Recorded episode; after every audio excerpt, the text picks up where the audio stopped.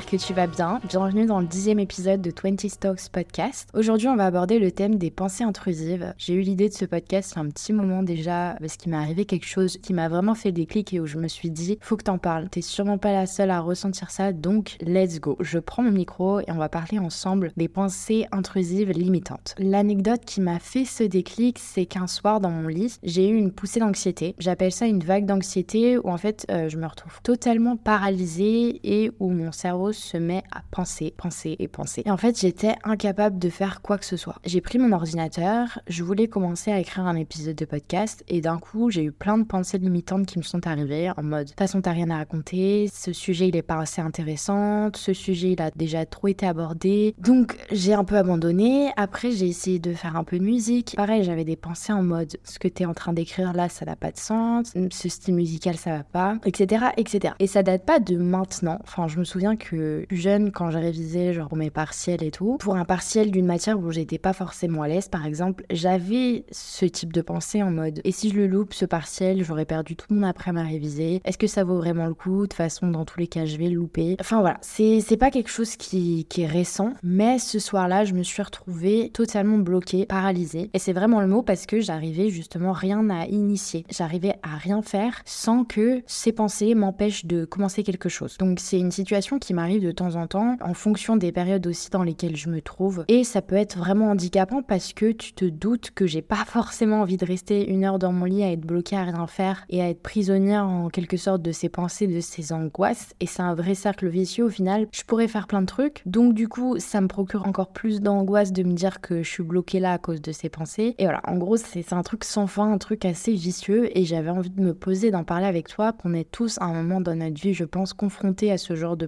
pensées qui sont pas vraiment agréables et avec lesquelles on doit dealer. On est souvent confronté à ça dans la vingtaine parce que justement, c'est aussi une période qui peut être source d'angoisse. Déjà, qu'est-ce que j'entends par pensée intrusive et à quoi ça ressemble? Une pensée intrusive, c'est une pensée indésirable, angoissante qui peut se manifester sous forme d'image mentale, sous forme de doute, sous forme d'idées, d'impulsions ou de souvenirs. La pensée intrusive, c'est une pensée qui va débarquer dans ton cerveau sans te prévenir et qui va y rester. C'est quelque chose de tout à fait normal, ça arrive à tout le monde, c'est pas du tout contrôlable. Genre de pensées vont te faire douter de toi profondément, par conséquent ça va être très inconfortable pour toi et ça va te mettre dans une angoisse un peu perpétuelle. Il y a plusieurs types de pensées intrusives. Moi je les classe en deux classes, on va dire. Il y a les pensées un peu graves, violentes en termes de visualisation, qui concernent des sujets très angoissants, comme les pensées de faire du mal aux autres ou de se faire du mal à soi-même. La réalité des choses, c'est que beaucoup de personnes ont ce type de pensée très étrange et très sordide, mais ne l'avouent pas par honte, tout simplement. C'est des pensées qui ne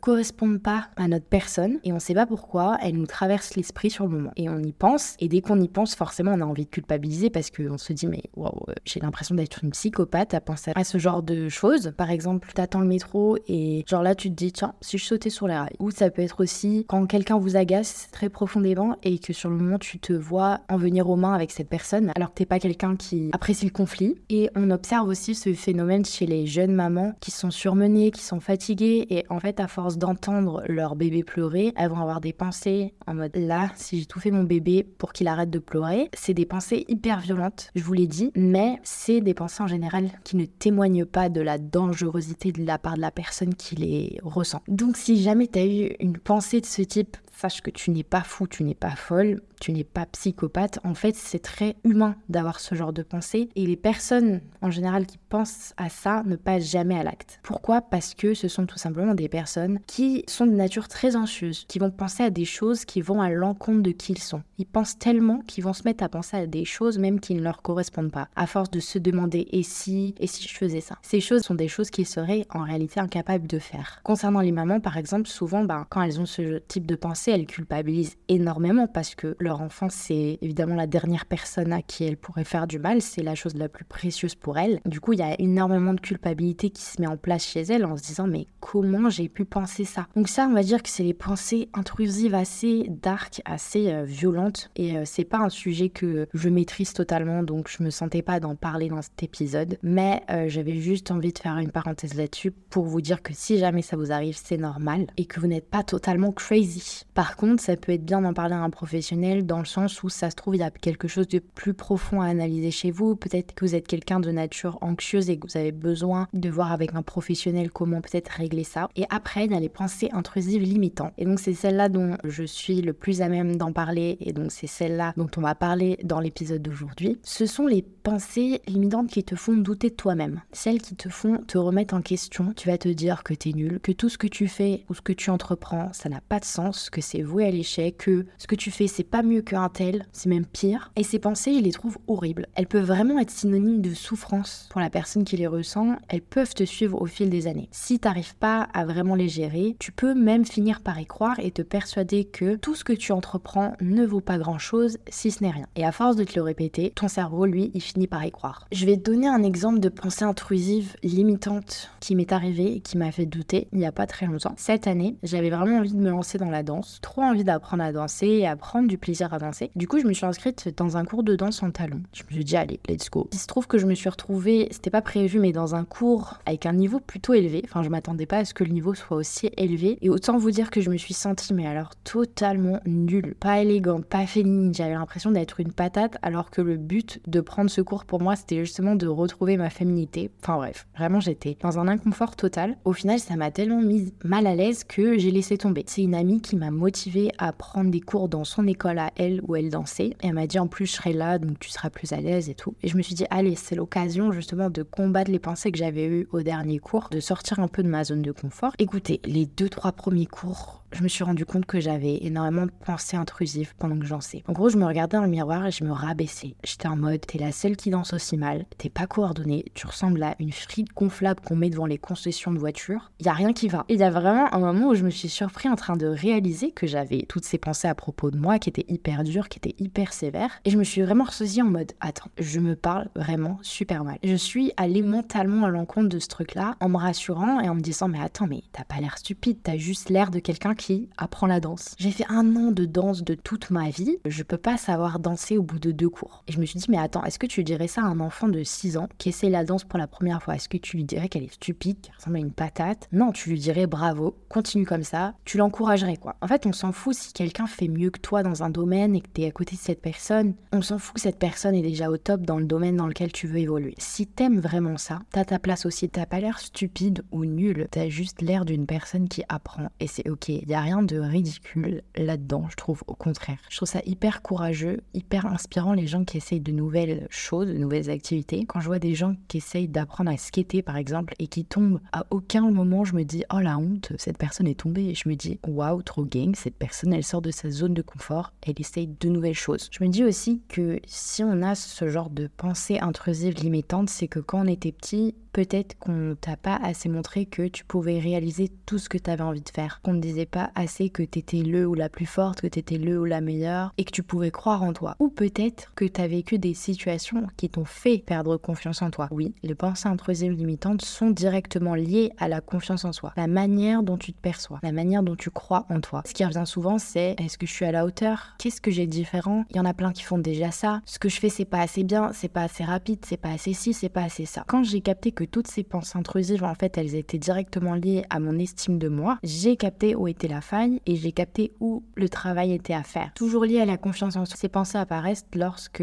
tu laisses faire place à la comparaison avec les autres. Lorsque tu regardes autour de toi, comme j'ai pu faire au cours de danse, et que tu te dis, je suis tellement nulle à côté de telle ou telle personne. J'ai l'air tellement ridicule à côté de telle ou telle personne. Je pense que si c'est ton cas, il est important que tu apprennes à constamment te rappeler de te dissocier des autres. Tu ne peux pas être comme cette personne avec laquelle tu te compares parce que vos chemins sont totalement uniques depuis le départ. Chacun atteint son plein potentiel dans ses domaines de prédilection à des moments très différents. Quand tu vas à la salle par exemple et que tu vas les premières fois, c'est très dur de ne pas se comparer aux autres. Tu vois des meufs incroyables, des corps beaux, tu vois des mecs, c'est des placards, et toi, tu passes devant pour aller chercher tes petits poids de 5 kilos. Tu fais pas le faire. Forcément, tu peux te dire à ce moment-là, je suis pas à ma place, j'ai l'air ridicule à côté d'eux. T'es là, t'es à ta machine, elle veut pas coopérer, tu, quand tu commences tes exercices, tu, tu fais un peu n'importe quoi. Mais en fait, faut que tu arrives à lâcher prise sur le fait que oui, tu vas te placer très mal au début sur les machines. Oui, tu vas pas bien sentir tes mouvements au départ. Oui, tu vas peut-être faire mal tes exos,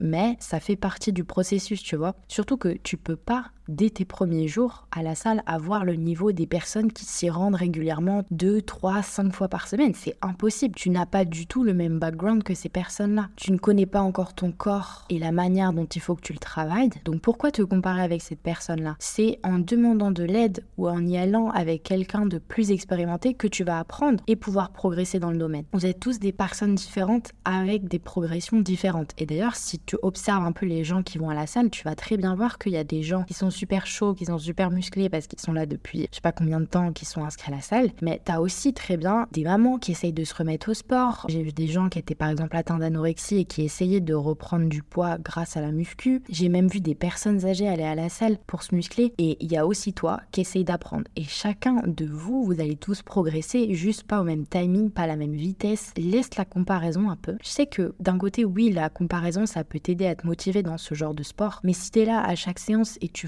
les murs dès que tu vas chercher tes poids parce que t'es insecure, parce que tu te parles intérieurement super mal et que t'as ces pensées intrusives, s'il te plaît, rappelle-toi de ce que je viens de te dire là, dans cet épisode. Toujours dans l'exemple de mon cours de danse, j'étais avec des personnes qui dansaient avec des talons depuis 2-3 ans. Bien sûr que je ne pouvais pas avoir le même niveau, bien sûr qu'elles ont déjà un background de danse qui leur permet de retenir une choré deux fois plus rapidement que moi. Bien sûr que ces personnes-là ont beaucoup plus d'équilibre, qu'elles sont beaucoup plus synchronisées. Et moi j'étais là, je me comparais à ces filles-là, que tu te rends compte de l'écart de situation. Donc lorsque quelqu'un est successful à côté de toi dans un domaine dans lequel tu veux évoluer, très bien pour cette personne, c'est génial pour elle. Maintenant, ton tour reviendra aussi. C'est cette mentalité, je pense, qui est importante de cultiver pour éviter de tomber dans ce piège de la comparaison. Tu peux admirer quelqu'un pour quelque chose, pour son savoir-faire par exemple, mais pourquoi venir te comparer? Vous n'avez pas eu les mêmes chances, vous n'avez pas eu les mêmes facteurs dans la vie qui fait que vous en êtes là où vous en êtes. Après, je pense sincèrement que ces pensées intrusives limitantes sont aussi liées à des périodes dans notre vie où on peut être plus sujet à du stress ou à des périodes d'anxiété. Elles peuvent être aussi liées à des réflexions bah, qu'on t'a faites tout au long de ta vie et que t'as fini par croire. Si on t'a souvent dit pendant ton enfance que t'étais bizarre, peut-être qu'aujourd'hui, à chaque fois que t'inities quelque chose, bah, tu te sens ridicule, tu te sens bizarre du coup. Peut-être que si on t'a souvent fait la réflexion, je sais pas, que ce soit de la part d'amis, de famille ou même des personnes qui ont croisé ta vie, que tu ferais jamais rien de ta vie, peut-être que tu es persuadé à chaque fois que tu ici quelque chose que tu vas jamais y arriver, que c'est impossible. Mais quand ça nous arrive, c'est important d'arriver à comprendre que ces pensées intrusives ne te définissent pas. C'est pas ça qui fait ce que tu es pour toujours. Tu n'es pas tes pensées. Mais par contre, si tu ne mets pas en place des choses pour maîtriser ces pensées, tu peux devenir tes pensées. Je m'explique. Tu n'es pas tes pensées, mais à force de te les répéter année par année,